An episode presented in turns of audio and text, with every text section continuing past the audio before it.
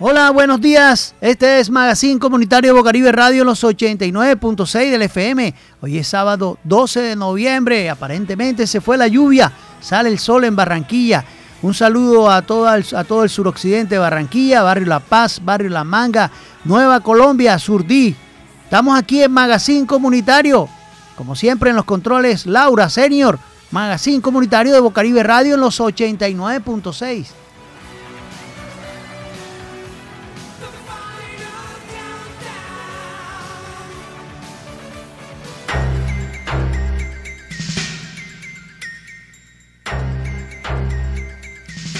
presidente de ASO Bancaria salió de su cargo por presunto acoso.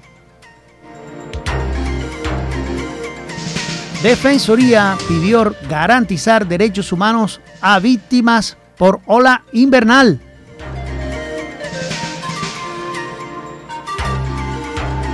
Vendaval azotó varios barrios de Soledad, más 50 viviendas afectadas. A ritmo de flauta de millo, Consejo aprobó programación del Carnaval de Barranquilla 2023.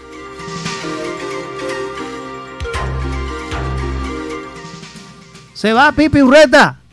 De aquí de Caimanes llegará al Banco de los Marlins. Morquera busca su reemplazo en los Caimanes. Una Cartagena resiliente, libre y fuerte conmemora desde ayer los 200 años de independencia.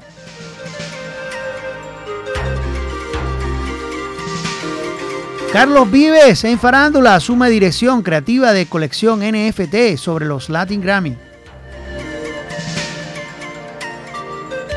La Fábrica de Santa, una obra de teatro inmersiva que llegará a Barranquilla. Por tutela de Esperanza Gómez contra Instagram sobre, sobre, bueno, la Corte revisará si hay o le están negando la libertad de expresión.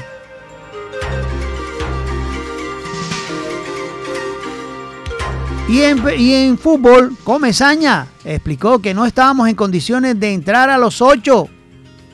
Me da culpa, Comesaña.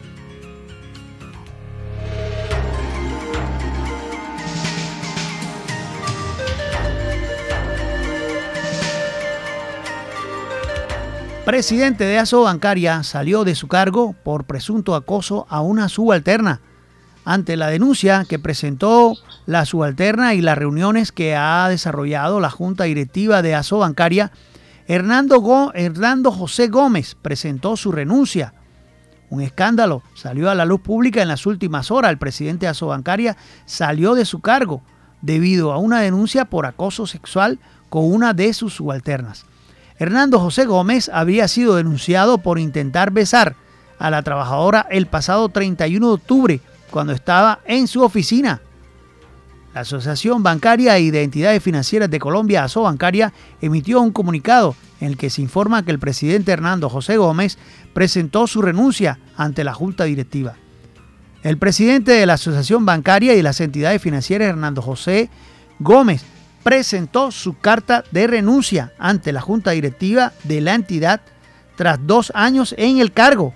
Se lee en el comunicado emitido por la entidad en su carta de renuncia. Gómez agradeció el compromiso de las entidades financieras y del equipo profesional de la asociación por el, con el propósito de acercar las bancas a los colombianos y generar oportunidades de desarrollo para una economía sostenible en ese documento se deja entender, sin embargo, que este pasado viernes 11 de la, emisora, una emisora nacional, reveló motivos, en especial la FM, en la cual habría salido Gómez de su cargo, quien se había visto obligado a presentar la renuncia ante la grave denuncia por acoso sexual.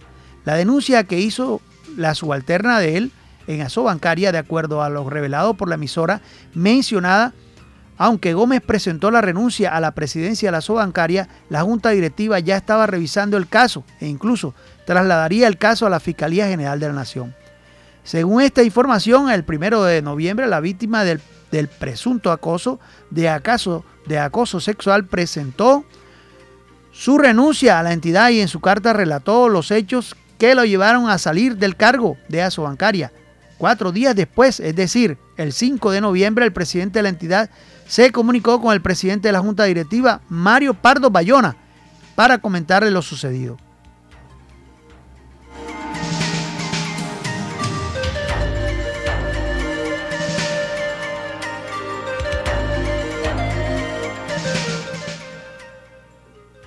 Defensoría pidió garantizar derechos humanos a víctimas por ola invernal. Defensor del pueblo Carlos Carmargo hizo un nuevo llamado para que se garanticen los derechos humanos de las comunidades que han venido siendo afectadas por la ola invernal en la mayor parte del territorio nacional. Desde la Defensoría del Pueblo hacemos un llamado para que el Gobierno Nacional incorpore el enfoque de derechos humanos en la implementación del decreto de declaración de emergencia por la situación de desastres en particular en las tres líneas de acción. ¿Cuáles son esas tres líneas de acción? Respuesta humanitaria, recuperación temprana y adaptación para el buen vivir, aseguró el defensor del pueblo Carlos Camargo. Ante el incremento de las lluvias, se debe avanzar en el conocimiento del riesgo, su prevención y la atención de la emergencia para asegurar la restitución de las condiciones de vida de las comunidades, principalmente las vulnerables a quienes se les debe garantizar el goce efectivo de sus derechos al ambiente sano, la salud, el trabajo, la vivienda digna, la seguridad alimentaria, el acceso al agua y a la vida, entre otros, puntualizó.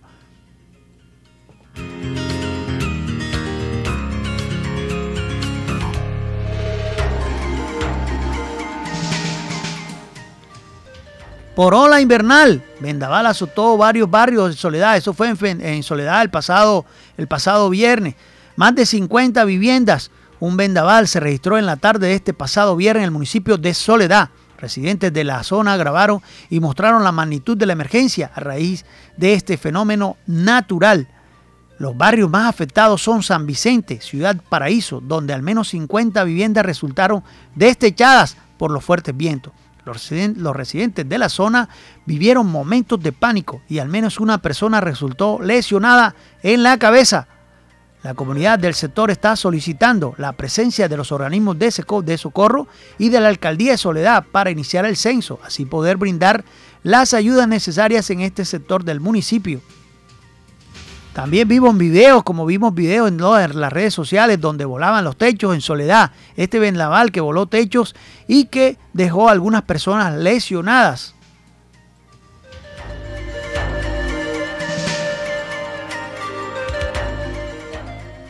Al ritmo de flauta y millo, de Millo Consejos aprobó programación del Carnaval de Barranquilla 2023. Vimos a los concejales alegres, como también los hemos visto aquí en el suroccidente de Barranquilla, regalando alimentos. Acuérdense de los derechos humanos, que no solamente es traer el arroz, el aceite, sino que también es importante que vengan y hagan, digamos, brigadas de salud, porque no solamente con un arrocito se viene por acá, por el suroccidente. Esta sesión del carnaval, esto fue lo del Consejo de Barranquilla, lo vimos con, con en donde se convirtió una especie de cumbiódromo en el Consejo, luego que aprobara la aprobación del carnaval 2023. El mando de la reina al mando de la reina Natalia de Castro, el rey Momo Sebastián Guzmán y los reyes infantiles Tayana Rentaría, Diego Andrés eh, Chelia, al ritmo de tambores, el flautemillo, la delegación carnavalera celebró la decisión en compañía de varios concejales que armaron una rueda de cumbia, entre ellos el presidente del Cabildo Consejo Juan Carlos Ospino, quien muy animado sacó su sombrero volteado para demostrar sus actitudes para el baile. La fiesta de nuestro patrimonio 2023 se celebrará del 18 al 21 de febrero próximo.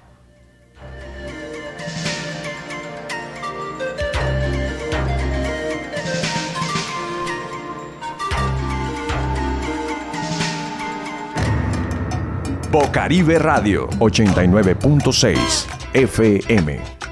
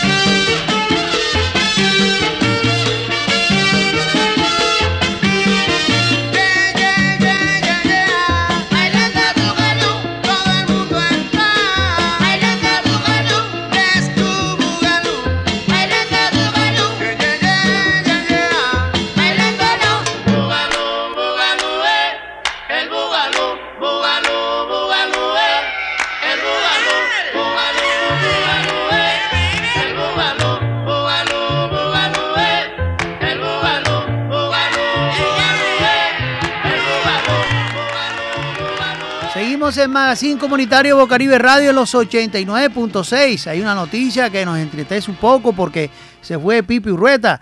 Llegará al banco de los Marlins. Mosquera está realizando, pues está buscando quién lo reemplaza aquí en Colombia. Una nueva, bueno, una buena nueva para el béisbol colombiano. Este viernes el mundo del béisbol colombiano y es que el barranquillero Luis Pipi Urrueta será el nuevo coas del banco para los Marlins de Miami en las grandes ligas. Tras un tiempo en la organización de los The Backs de Arizona, donde en este momento se desempeña como director de oficina, pero en el pasado había tenido el rol de coax del banco en el equipo grande. Urrueta vuelve para estar activo en el Dogao. La noticia fue confirmada, eh, bueno, este pasado por, por un periodista de, de, una cadena internacional, quien aseguró que ya es un hecho la llegada del barranquillero al banco de los peces, organización donde brilló otro currambero es Garrentería, campeón de la Serie Mundial. Sin embargo, Rojas no, no solo detalló una buena nueva en que habló de una posible salida de Urreta del, del staff de la Selección Colombia de cara al Clásico Mundial de Béisbol y hasta señaló que hay tres nombres para reemplazarlo. Esa es la buena nueva que se tiene. Dos hechos son los hermanos cartageneros de eh, y ex Grandes Ligas, Holber y Orlando Colbert y Orlando Cabrera el otro joven es el piloto barranquillero José Mosquera Crayson, quien viene de ser campeón de la Serie Mundial de los Caimanes. Holber Cabrera y Orlando vienen trabajando en la formación de nuevos talentos y en labores de, de, de scout para organizaciones de los Estados Unidos. Pero tenemos declaraciones de lo que fue la noche de ayer del partido, del partido contra los toros. Y esa fue la rueda de prensa que tuvimos oportunidad de presentarle y la tenemos aquí en exclusiva.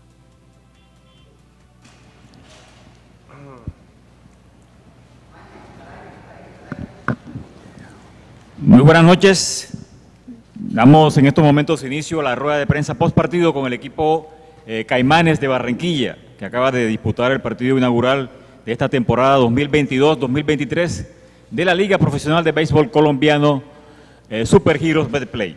Le damos la bienvenida al manager del equipo Caimanes, José Mosquera Crisón, y también al pelotero Robinson Cabrera. Vale la pena recordar que esta rueda de prensa se, se transmite en vivo y en directo eh, por el canal de YouTube de la Liga, la página de Facebook y también por nuestra plataforma o nuestro canal eh, propio Béisbol Colombia TV. Los invitamos a todos a suscribirse. Eh, el primer interrogante para el manager José Mosquera Crisón.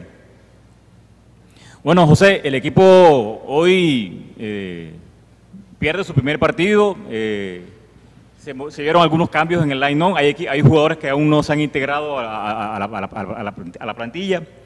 ¿Qué conclusiones saca de esta, de esta, de esta primera presentación? bueno, honestamente siempre he dicho que cuando tú le entregas un equipo pequeño a un gran capitán, tienes que tener mucho cuidado y eso es lo que me pasó con Mendy López hoy. Mendy es una persona que, que me ha guiado mucho, creo que hemos tenido la oportunidad de, de trabajar muchos años y bueno, realmente no se nos dieron las cosas hoy. Creo que eso habla mucho de lo que va a ser el nivel de la liga.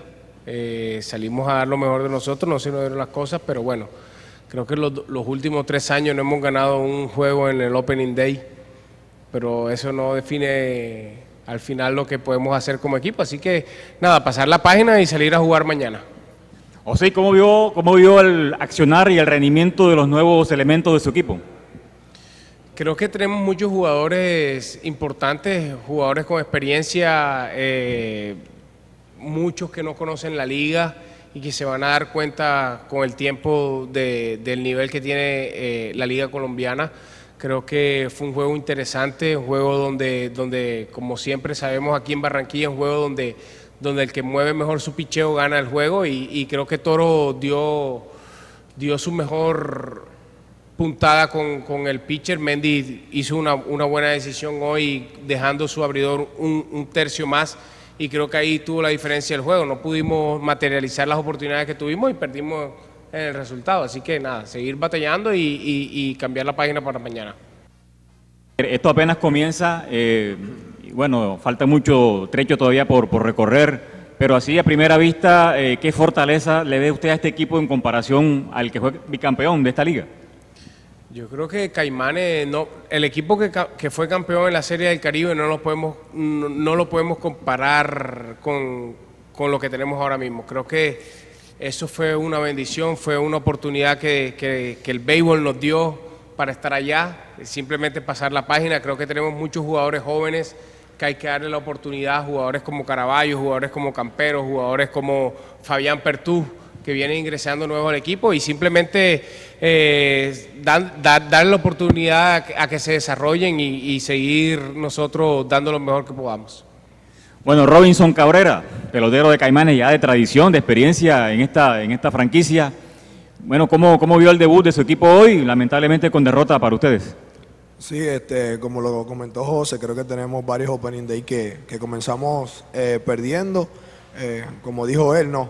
Hoy no se nos dieron las cosas, pasar la página, mañana es otro día y venimos con, con las mismas ganas que salimos hoy. Bueno, eh, por tradición Caimanes ha sido un equipo bateador siempre de poder ofensivo. Hoy eh, apenas cinco imparables. Eh, bueno, habla bien también de- del trabajo de picheo que realizó el, el rival, ¿no? Sí, claro, hay que darle el mérito a los lanzadores que, de, de, de toros que estuvieron bien. Creo que ellos estuvieron a la altura hoy, nos ganaron y bueno, mañana es otro día y salir con las mismas ganas de hoy.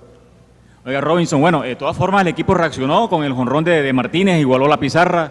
Eh, lamentablemente para ustedes, vuelvo y digo, eh, en el siguiente inning nuevamente se va Toros arriba y luego en el séptimo marcan, anotan cuatro carreras porque fueron definitivas en el juego. ¿Qué pasó en ese, en ese séptimo inning que prácticamente sentencia el, resultado? Sí, pasaron varias cosas en ese inning. eh, eh, Toro lo aprovechó, nos hicieron las carreras y bueno, eh, eh, pasar la página nuevamente y bueno, como te lo dije, mañana es otro día y, y salir a guerrear como, como salimos siempre. Muy amable José y muy amable también Robinson. Nos vemos mañana en el play. Muchas gracias. Eso es lo que hay en el béisbol colombiano. Eh, vimos a un, a un toro fuerte en lo que es en lo que es el picheo, un staff de, de picheo excelente y que nos demuestra que este campeonato está para buenas cosas, está para demostrar en picheo también. Y pues decirle que, que vayan al estadio, a la Rentería. También vimos en la tarde, en la, pasada, esta semana que pasó, pues la, la inauguración de lo que viene la fiesta de Cartagena, una Cartagena resiliente y libre. Fuerte conmemora este pasado viernes, pues en Cartagena fue, fueron los 200 años de independencia en medio de la emergencia por la ola invernal y con un clima de inseguridad creciente. Cartagena celebrará desde el pasado viernes sus 200 años de independencia como un solo pueblo resiliente, libre y fuerte. La jornada comienza, o comenzó desde las 7 y 30 de la mañana, con la sesión del Consejo Distrital en el que se abría la lectura a la, al acta de independencia en Cartagena. Asiste el alcalde William Dow, los miembros del gabinete distrital y la actual reina de independencia Angélica Blanco Balseiro, la reina de Colombia Valentina Espinosa Guzmán, las candidatas del reinado de independencia y las candidatas del concurso nacional de la belleza. Ya están metidas en este tema también del 11 de noviembre en las fiestas.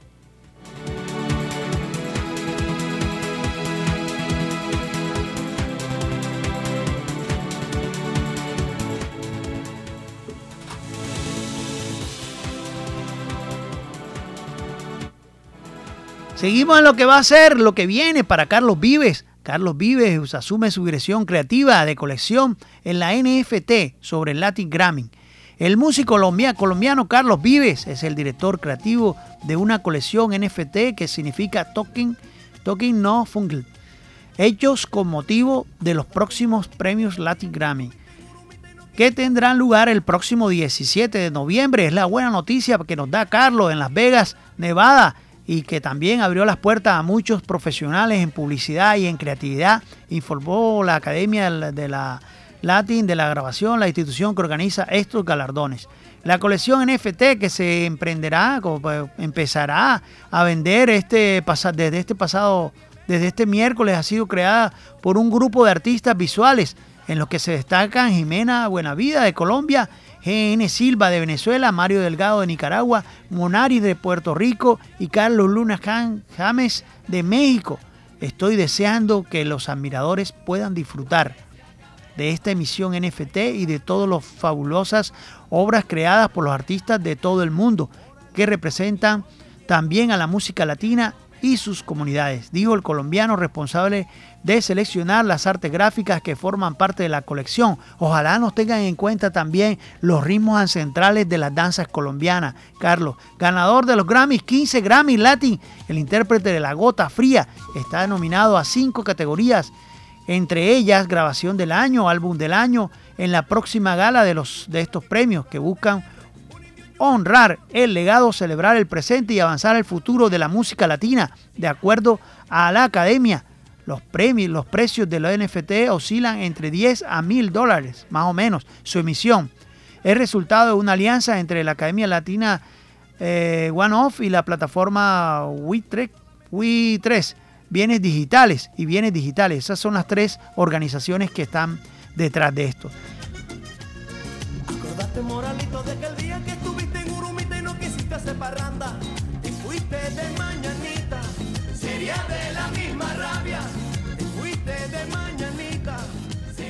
Hay una noticia que nos llega, que nos llega porque el teatro también tiene cabida en Barranquilla. Vamos a ver una obra de teatro de calidad que se llama La Fábrica de Santa, una obra de teatro inmersiva debajo del agua. Cuando digo inmersiva es debajo del agua, que llegará a Barranquilla pero ¿cuándo? La Navidad en la capital del Atlántico tendrá más magia que nunca, eso es lo que informa la alcaldía. Este fin de año, gracias a la llegada de la fábrica de Santa, una experiencia inmersiva. Evento organizado por Performa Estudios Corferias que le permitirá a cada visitante ser testigo de todo lo que sucede en el lugar. Desde el 24 de noviembre hasta el 8 de enero del 2023, las puertas del pabellón de cristal ubicado en el Gran Malecón del Río estarán abiertas a todo el público barranquillero para dar vida a la obra y teatro inmersiva La Fábrica de Santa. El espacio resaltará el arte, la tecnología, el teatro y toda una puesta en escena de talla internacional, permitiéndole a cada visitante estar inmerso en una experiencia memorable. Llevaremos las, a los asistentes por un viaje mágico que llega por primera vez a Barranquilla. Esta experiencia es una realidad gracias a la alianza que hemos generado entre Corferias del Caribe con Performance Studio, quienes, al igual nosotros, están convencidos de que el pabellón de cristal y Barranquilla son el mejor escenario para esta experiencia inolvidable que no se puede perder los barranquilleros y en general todos los colombianos y extranjeros, que por la época Navidad vivirán el mejor ambiente de fin de año. Juan Esteban Pérez, que es el director ejecutivo de, Corferias del Caribe. Esta será el recorrido mágico por la Navidad. Fechada de la estación, bienvenido a la estación del Expreso Polar. Es lo que se dice, el destino principal será la fábrica de Santa. Ya la veremos aquí en Barranquilla, en el Gran Malecón.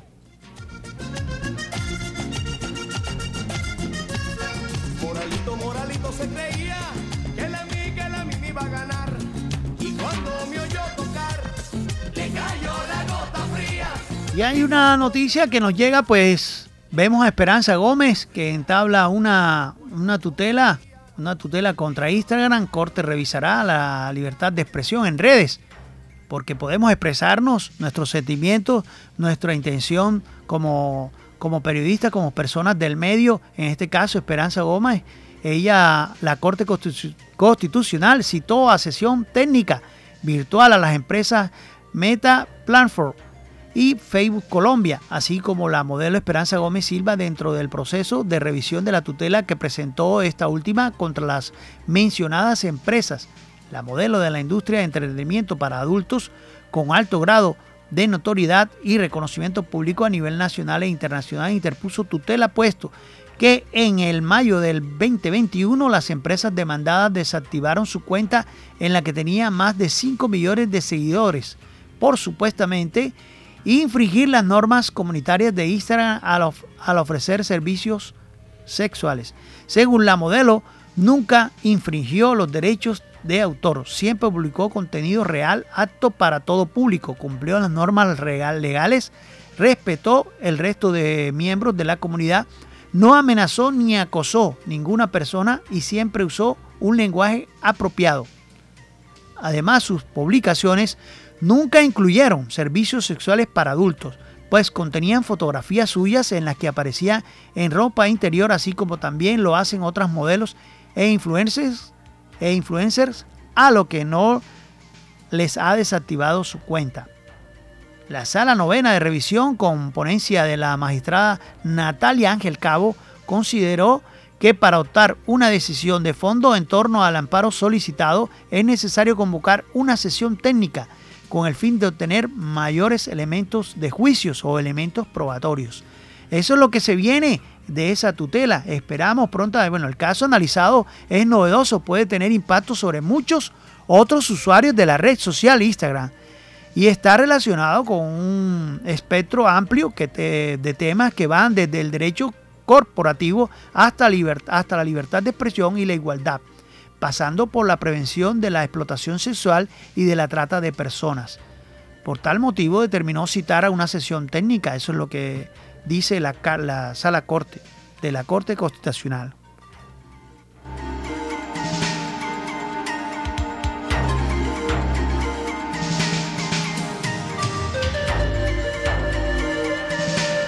Y en fútbol, el entrenador de Junior, Julio Comesaña, manifestó de la derrota de este pasado viernes, miércoles 1 por 0 ante Millonarios que nunca había vivido una situación tan limitante en su vida al llegar a 14 jugadores lesionados en el equipo.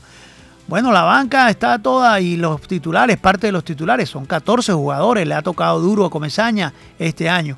Walmer Pacheco, Jesús Cabrera salieron con problemas físicos, lo cual dejó al entrenador casi sin argumentos entrar en detalles necesitaremos mucho tiempo. Yo aspiro para cuando termine todo ese sufrimiento del que estamos teniendo desde hace rato. Nosotros no estábamos en condiciones de entrar a los ocho, fue lo que dijo Comezaña. Hicimos un esfuerzo grande. Hablé con los compañeros en sufrimiento, bueno, el sufrimiento hasta el 7 de diciembre. Se viene y hoy perdimos tres jugadores más. Hoy trajimos unos cinco, unos chicos para que ayudaran, pero no, eran, no estaban en condiciones para entrar. Estamos en un total de desventaja que les voy a decir a los jugadores nada. Felicitarlos por el esfuerzo, pasan los minutos y las piernas no responden. Este equipo está desmantelado, es lo que dice Comesaña. Dijo que no quiere responsabilizar a los que se fueron. No hay que revisar porque la alta cifra de lesionados han dejado el equipo sin opciones de jugar y así casi eliminados en solo dos partidos, no es para nada normal. Eso es lo que dice Comesaña. No tiene stand, no tiene banca y están lesionados 14 jugadores.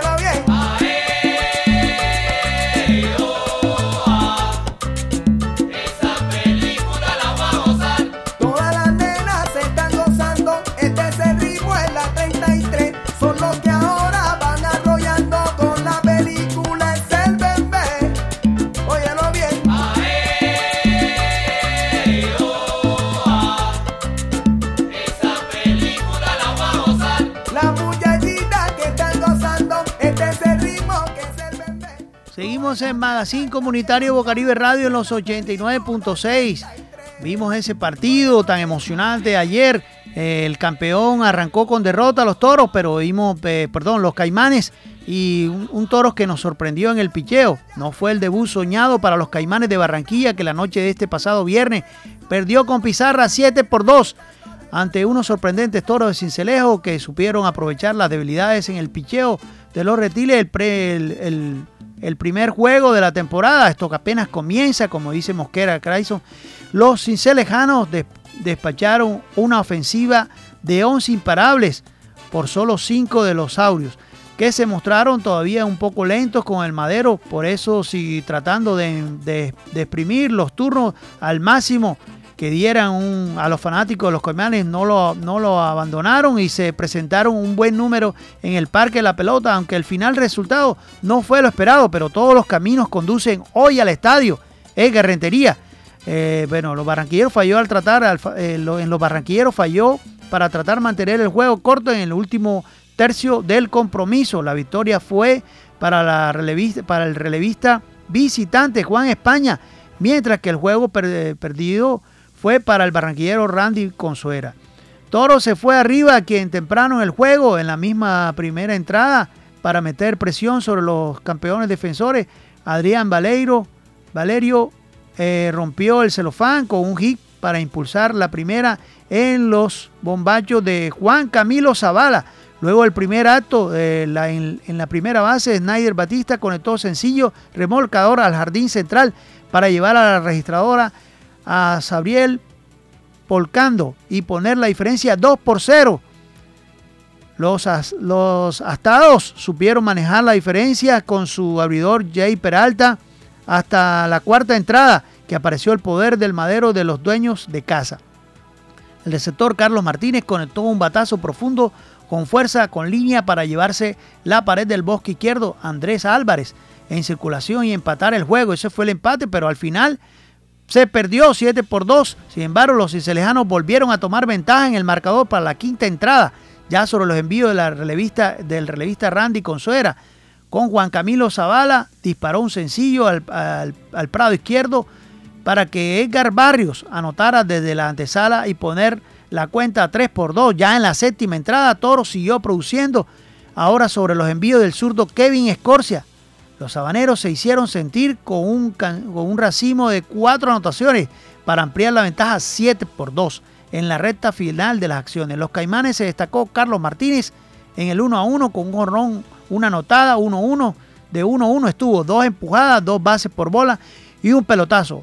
Mauricio Ramos de 5 por 2 con dos imparables. Este sábado los esperamos en la tarde en el estadio. Todos los caminos con- conducen a Lega Rentería.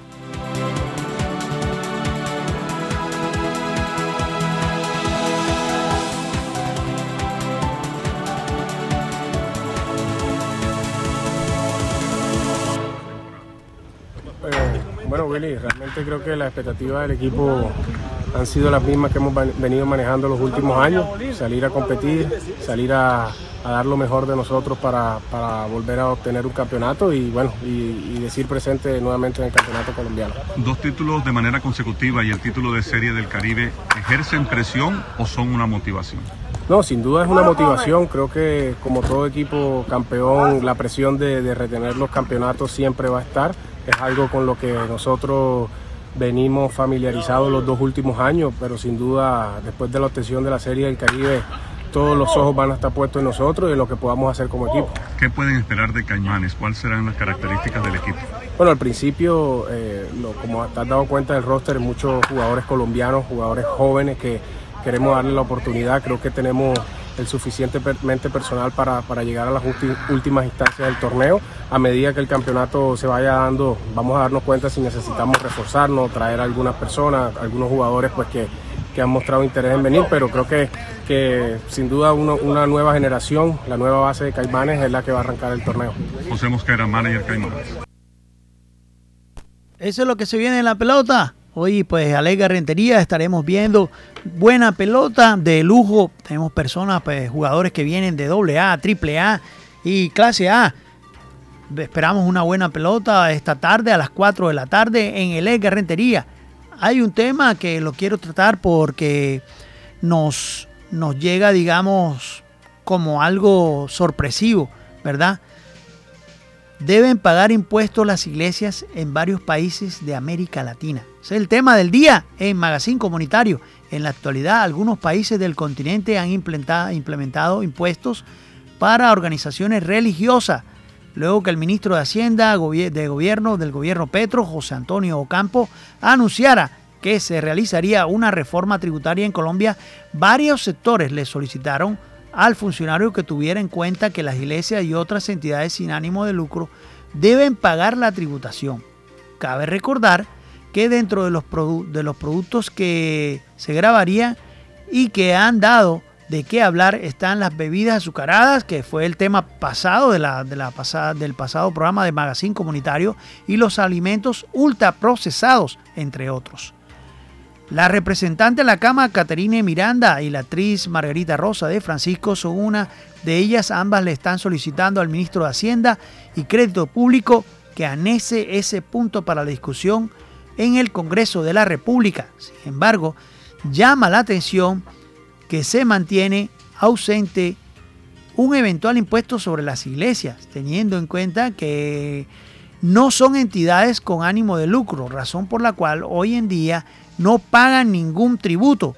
El recaudo anual, en caso de que las iglesias paguen impuestos, sería entre 1.8 billones, más o menos. El ministro de Hacienda en el 2016 presentó el Ministerio de Hacienda en el 2016 presentó una reforma tributaria estructural en la que se proponía que todas las acciones, fundaciones y corporaciones, así como las congregaciones de cultos religiosos reconocidas por el Ministerio del Interior serán contribuyentes del impuesto sobre la tasa y complementarios, explicando que las actividades de libertad religiosa y de cultos exclusivamente desarrollada por entidades reconocidas, tales como podrían ser acogerse al régimen tributario especial en el que deberán presentar declaraciones de ingresos y patrimonios como hasta ahora lo hacen. Pago de impuestos a las iglesias en América Latina. Latinoamérica es hogar de casi 40% de los católicos de todo el mundo, con más de 425 millones de seguidores de esta religión. Allí el 69% de los adultos se declaran católicos y el 19% protestantes, según las cifras más recientes de una encuesta realizada. La religión, sin duda, una parte importante en las sociedades y su relación con el Estado es intrínseca, pues a pesar de que la mayoría de países se declaren laicos, constitucionalmente las iglesias son receptoras de beneficios tributarios y algunos casos como Costa Rica, Perú, Argentina, de millonarias partidas presupuestales para su mantenimiento. En la actualidad, algunos países del continente han implementado impuestos para organizaciones religiosas, como es el caso de Costa Rica, donde un ministro le quitó la partida presupuestal a la Iglesia Católica, o México y Ecuador, donde las instituciones religiosas deben pagar impuestos por la venta de objetos religiosos o libros.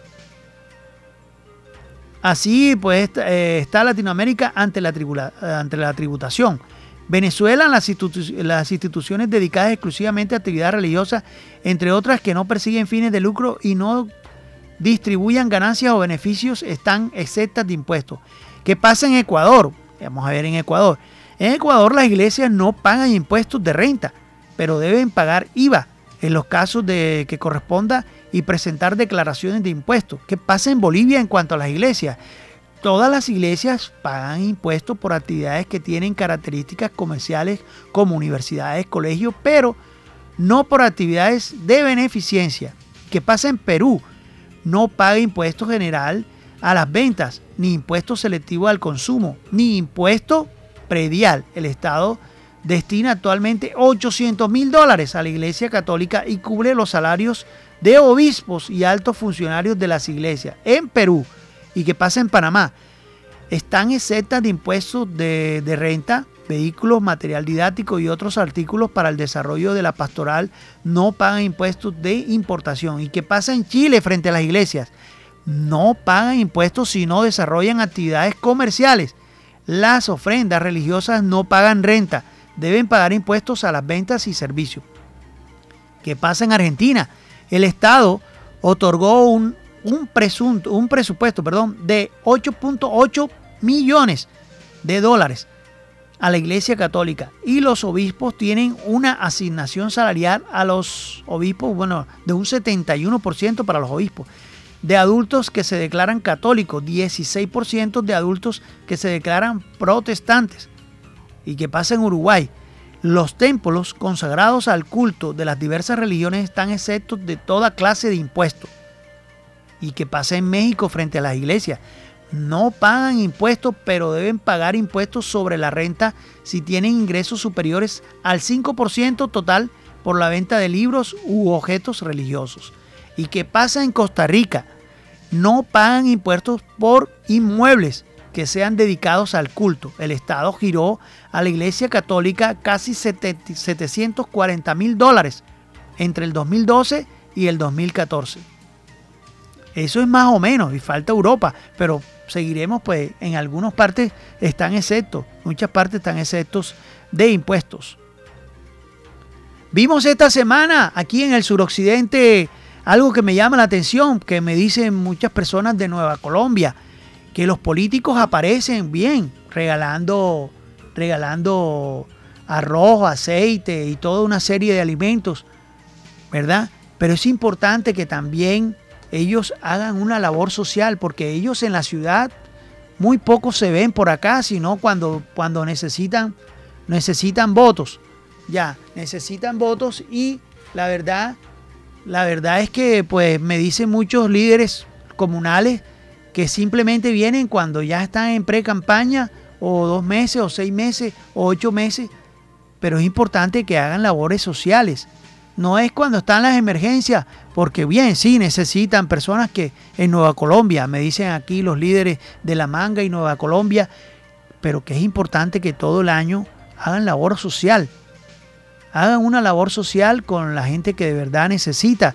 En este caso, muchas personas se, les, se les cayó el techo, se les, se les abrió el techo y como hubo también vendaval acá que vimos en Soledad, personas que también lo necesitan. Pero esos políticos los queremos ver todo el año. Esos concejales que vienen con las camionetas llenas, ¿por qué no vienen todo el año y hacen una labor social? Es muy triste verlo solamente cuando hay una emergencia, porque la verdad muchas personas de acá del suroccidente me comentan que es muy triste que la política se, se beneficie de ellos y no hagan labor social durante, si están tres, cuatro años en concejal, bueno, lo que dure el tiempo, de ser concejal, que vengan todos los años. Los esperamos, esos concejales que traen las camionetas llenas de arroz, de aceite. ¿Por qué no lo hacen todo el año?